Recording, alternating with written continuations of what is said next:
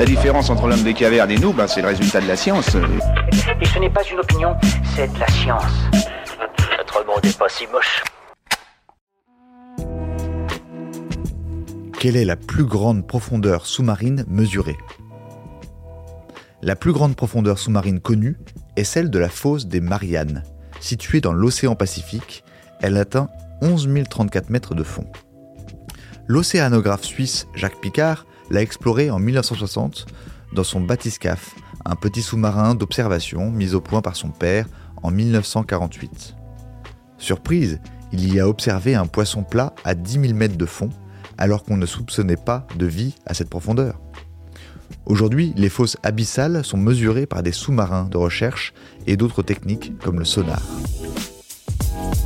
Voilà. Il ne reste plus qu'à vous remercier de votre attention. Au revoir.